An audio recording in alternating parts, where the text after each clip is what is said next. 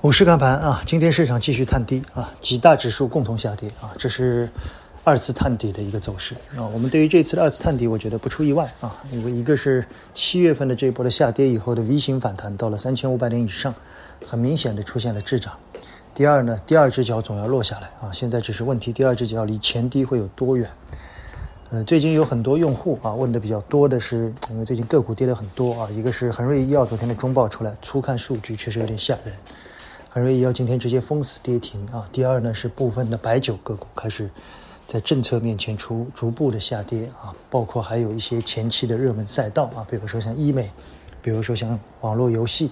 包括昨天的周期的大宗价格也出现了大幅度的回落。所以最近很多人问啊，我想我们一个一个来做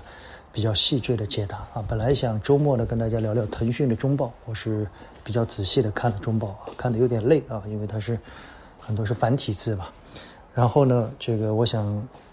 问周期的人很多啊，我们最近也对周期的这个商品价格想要发表一些言论啊，所以我想周末呢，我们争取先把周期的问题给解决掉啊。这一波的周期的下跌，我认为是有分化的啊，但是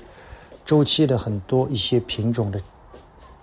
价格的上涨啊，我们指的是大宗价格的上涨，可能基本上临近尾声了，或者说已经开始出现右侧见顶向下的迹象。好吗？周末的时候，我们在娓娓道来里面，跟大家把周期目前的情况仔细的聊一聊，把各个品种，比如说石油、工业金属啊，包括部分的铁矿石、钢铁、煤炭啊等等，我们一一来做一个解读，仅供参考。谢谢大家。